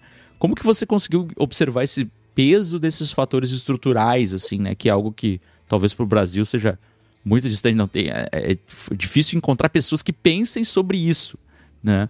Ainda mais no, no, no, na questão de decision making, assim, né? Tomar de decisão. É, até porque tu pensar sobre isso no Brasil significa que automaticamente tu vai ter que te alinhar com todos os pressupostos do, país com, com se tu cogita uma aliança, né? Uma coisa 8 ou 80, né? Mas uh, eu acredito assim que, que no momento que, que existe essa, essa formação de alianças, existe também uma, essa difusão das políticas públicas, difusão da tecnologia, de forma a tornar mais convergente a, a própria visão do mundo, o social, mas também existe, hoje em dia, existe muito mais um cuidado de evitar que se que se criem as condições para que se, que os países nesse, nesse círculo de influência, nessas alianças, consigam se tornar uh, uh, um competidor em potencial, né? É aquela coisa meio meio do arrigue, assim, de, de criar condições para o hegemona cria condições para o próximo ciclo de acumulação, né? E eu acho que, que na época da Guerra Fria, como tinha essa lógica do conflito, assim, colocada ali claramente, essa questão não era tão latente, mas hoje em dia eu acho que isso é bastante bem mais presente ali, principalmente no meu trabalho, quando eu trato a Turquia ali na dissertação de mestrado, a Turquia é um caso, agora, se tu for olhar na Ucrânia, todos os, praticamente todos os, os UAVs usados, né, eram de origem turca, né? E só que, se tu vai ver, a Turquia tem um projeto de fazer um MBT, né, um Main Battle Tank, e eles não conseguem levar isso adiante porque eles não têm tecnologia, não têm capacidade de produzir motores e o pessoal tranca o pé com eles.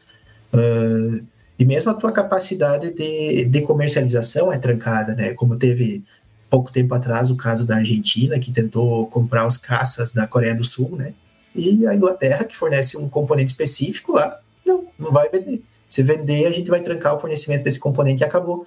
Então, eu acredito que na questão da tecnologia, isso é muito mais presente, essa centralização de quem está uh, nos, nos países da vanguarda, porque eles têm as condições de efetivamente trancar o desenvolvimento. E para conseguir sobrepor isso vai demandar essa mobilização social de uma forma, de um custo hoje em dia, com toda a informação, com toda a, a dificuldade que você tem de construir essa coesão interna muito mais alto, né, para extrair esses recursos.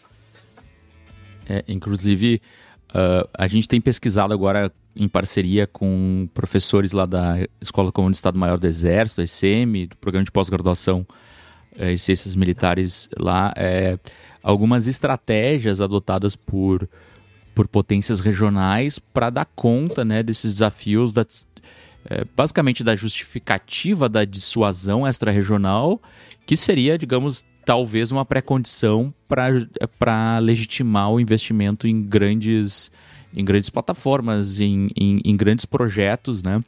Para o desenvolvimento tecnológico. E a gente tem visto, bom, em algumas, alguns estudos que eu tenho feito também, é, é possível perceber casos, por exemplo, como eh, esse Economic Statecraft, né, que você mesmo coloca lá no, na dissertação de mestrado, né, é, essa ideia de Economic Statecraft às, às vezes é inclusive incentivada por embargos e sanções internacionais, justifica uma mobilização internacional é, é, e nacional a partir de uma ameaça muito mais clara que acaba acontecendo para aquele Estado. Então, são, são grandes desafios que as potências regionais acabam tomando e como o caso da Turquia, o caso do Irã, o caso da África do Sul, às vezes aqueles que estão num limbo têm ainda mais dificuldade de se desenvolver pela indefinição efetivamente do que, do que deve fazer em termos de, de posicionamento do sistema internacional, principalmente nesse momento de transição sistêmica. Então, assim, é, pensando, é, então, para a gente. Nossa, foi rápida a discussão e, e, entramos em vários pontos. Já, é, já tem uma hora e meia aqui da nossa live. E, tem e que nós... mudar o nome depois. é, é, mas eu queria voltar um pouco para essa discussão do, é. é. dos jogos. E, e aí, já encaminhando um pouco para o nosso encerramento, é, você mencionou, assim, né, o, o caminho de, de pesquisa que pode existir no objeto jogos e, e, e simulação e o que, que né, dessa interação entre jogos e simulação se produz para a área de comunicação, para a área de, é, de estudos né, é, sociais e tal, é, a própria discussão sobre o papel da violência nos jogos digitais e tal. Eu queria ouvir um pouco de ti, o que, que, que você tem pensado, se é que você tem pensado né, sobre, sobre o que, que as relações internacionais têm a dizer sobre isso, assim. Não sei se já refletiu sobre, sobre essa questão. Eu agora, numa uma edição aqui nova da disciplina de, tri, de Teoria de Relações Internacionais C, que é uma disciplina que é um, um meio Frankenstein, assim, mas ela ajuda a gente a aplicar questões de teoria de relações internacionais para algumas áreas. E uma delas é a teoria dos jogos, né? E eu tenho visto, assim, o quanto que a área de relações internacionais eh, achou que estava, talvez, resolvida ou tinha prestado contas com o fundamento, o problema de jogos, eh, simplesmente adotando a ideia de teoria de jogos para a observação do mundo.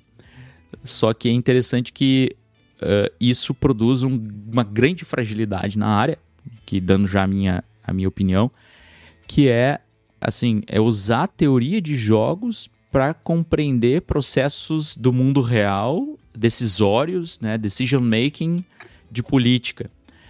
É, e não fazer o caminho oposto, que é usar a compreensão sobre mundo real, sobre narrativa, sobre discurso e guerra psicológica e, e investimentos econômicos sobre o mundo dos jogos. É, é, quase como um esquecimento absoluto que a área de relações internacionais tem sobre esse fenômeno né, da simulação digital indo para a área do entretenimento. É, é, eventualmente a simulação digital indo para a área mais serious, né, que é a área militar, até que há um espaço. Talvez nem tanto na área de RI, mas na área de defesa. É, como que você vê assim esses desafios para a área? Que caminhos a gente poderia tomar assim para para começar a se preocupar um pouco mais com isso, assim? Seria um caminho mais da área de empresas, então entendendo mercados, ou justamente partindo da parte da, da área de simulação no setor militar para chegar no âmbito do, do complexo militar entretenimento, ou aceitando mesmo talvez as contribuições da, da área da comunicação, da sociologia, sobre jogos como narrativas, discursos e, e como que isso impacta na, na percepção da sociedade. O que, você vê, assim, se é que você refletiu sobre isso? É, eu não refleti, por isso eu posso falar como alguém que está de fora que as duas coisas deveriam caminhar juntas, mesmo já tendo estado dentro, sabendo do quão difícil que é conciliar. Uh, mas uh, acho que para mim, até justamente esse tipo de questão tem que ser colocada até para pensar o jeito que se ensina a RI, né? Porque, como eu mencionei antes, é aquela lógica centrada nos estados e unicamente nos estados, e quando tu vai pensar em, na, na gamificação disso, tu não vai fugir de um, de um serious games ou de um modelo de, de decisão de acordo com certas possibilidades de atuação claramente delimitadas, né? Então, acredito que é bem difícil escapar dessa, dessa armadilha.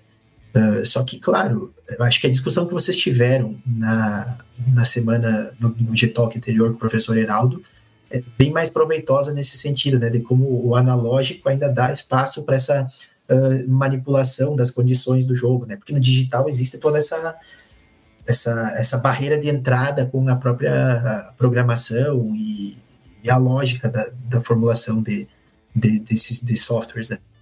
Mas uh, eu acredito que para RI, para pensar enquanto prática pedagógica, é bem problemático se pensar no digital justamente por essas barreiras. Agora, enquanto teórico, eu acho que a gente não não, não, não, não consigo refletir sobre isso agora no momento.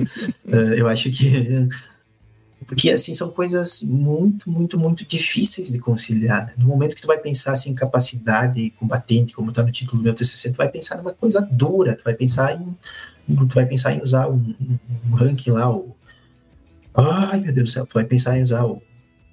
Faz tanto tempo que eu não curso RIC, até o ranking aquele, o, lá das capacidades. Eu, sim, Sync.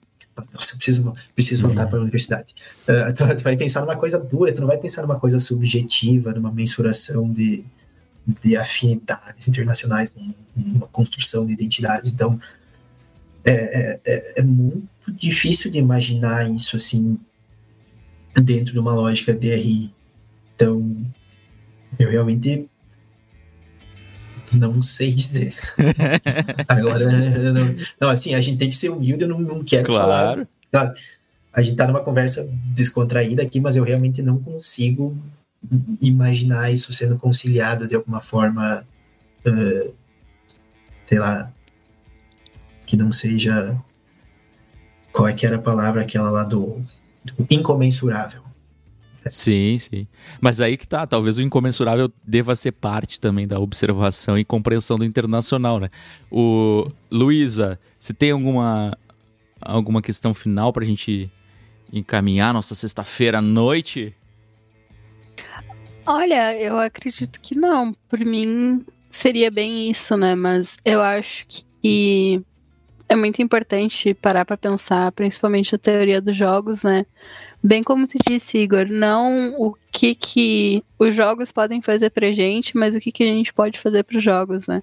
E é um debate que vem surgindo bastante ultimamente, principalmente nessas empresas independentes que se propõem a pensar em em representações não só sociais, como também de simulação, né? O que vem à cabeça aqui quando a gente fala é a conversa que a gente teve com o Léo, que o Léo fala bastante sobre isso, né? O que, que a gente pode fazer pelos jogos, ele fala bastante de This War of Mine e como que o This War of Mine é um jogo de simulação, né?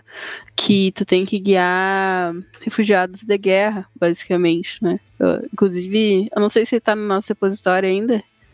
Tá, tá. Tá, tá no nosso repositório, né? E é muito interessante para pensar como que representações do mundo real vão parar nos games, né? Usando aqui do nosso bordão escrachadamente. né? É, Mas é isso. Eu acho, achei muito interessante a conversa. Gostei muito do papo que a gente bateu. Gostei muito dos pontos que, que a gente levantou, principalmente tu, Júlio, né? O Igor já tá acostumado a gente levantar um monte de coisa, acabar tangenciando, mas acho que foi uma conversa muito bacana, assim, da minha parte, seria isso. Muito legal mesmo. E é isso, acho que abre também o convite aí para o Júlio participar de outras atividades, de outras iniciativas aqui, também de outros G-Talks, se tiver vontade. E vamos tocando. Também queria agradecer, né, além da, do Júlio e da Luísa, o pessoal que esteve aqui presente até os últimos minutos, né, que abriu mão daquela sexta-feira de sofá, TV tradicional e abrir o seu YouTube para assistir aqui o, o Júlio também, possivelmente no sofá, né? E talvez também na TV, né? Mas é com uma outra programação, uma programação que vem discutir questões aí que, que destoam da programação tradicional, televisiva. Muito obrigado por estarem por aí com a gente e o pessoal que vai ouvir este podcast no futuro que está ouvindo agora, é, não deixe de seguir, né? Também, além de quem está aqui presente, o pessoal que vai ouvir, não deixe de seguir as nossas redes, né? O Gamificados é, no Instagram, gamificados.br, o Gamificados no Twitter, TikTok e Facebook é só Gamificados direto, porque esse já tinha disponível. No Instagram não tinha. Eu não sei o que aconteceu, alguém roubou o nosso Gamificados do Instagram. Vamos né? derrubar, vamos derrubar. Vão derrubar. é, e também lá no Spotify e outras plataformas vocês buscam por G-Talk e aparece, né? Tem outros programas muito legais, não deixem de ouvir todos, maratonar, porque agora vem uma leva bem legal de outros G-Talk e e sendo inaugurado aqui, sendo inaugurada essa leva pelo, pelo Júlio. Também aqui no nosso canal do YouTube, né? O clássico se inscreva, né? Até porque é assim uma forma da gente conseguir eventualmente em certo momento complementar o apoio aqui da nossa pesquisa e das, eh, das atividades aqui de bolsistas de pesquisa e extensão, eventualmente com apoio social. Né? Então, se inscrevendo no canal, dando ali aquela, aquele famoso eh, curtida, like, etc., vocês conseguem também apoiar a nossa iniciativa que eventualmente não eh, tem dificuldade de ser financiada, né, pelo pela, os financiamentos tradicionais e aqui pode ser um caminho aí para a gente apoiar também estudantes que querem se engajar no processo de constante conhecimento e de transformação e de transmissão desse conhecimento para a sociedade. Júlio, obrigado, meu querido. Tá? Ficamos sempre em contato. Últimas palavras aí é, a mencionar. Não, obrigado pela, pela oportunidade de participar aqui, obrigado pelo convite. Assim, estou bastante afastado da área, mas acredito são temas pelos quais eu tenho um interesse, uma afinidade e foi bastante legal poder relembrar e agora olhar de uma perspectiva um pouco mais crítica, um pouco mais, mais relaxada e não tão querendo responder alguma coisa óbvia, né? Poder ver também as perguntas que surgem disso. Agora eu acho que eu vou aproveitar o resto da minha sexta-feira com uma simulação que eu posso ter um alto grau de fidelidade. Vou botar uma música sertaneja e vou jogar Eurotruck. Eurotruck! Ah, muito bem. É, é uma boa simulação. Eu acho que eu vou jogar o joguinho do Hot Wheels, que é uma boa simulação também de miniaturas. na, na, minha época de infância, eu imaginava que eu estava dentro dos carrinhos do Hot Wheels, agora dá para o carrinho ser um pouco maior, no tamanho de uma tela. É um pouco mais sofisticado. Mas então, pessoal, vocês que querem acessar o conteúdo do, do trabalho do Júlio, Acessem então os, os, trabalhos dele, também o artigo da Revista Brasileira de Estudos de Defesa, que é Estado, Inovação e Indústria de Defesa. Ali vocês vão aprofundar um pouco mais dessas ideias, que aqui é um bate-papo mais contraído. Essa é ideia da atividade de extensão mesmo, tá bom? Fiquem conosco nos próximos episódios, não esqueçam de seguir nossas redes. E até a próxima. Valeu, um abraço a todos, bom fim de semana, bom friozinho aqui, né, em todo o Brasil. E até mais. Thank you.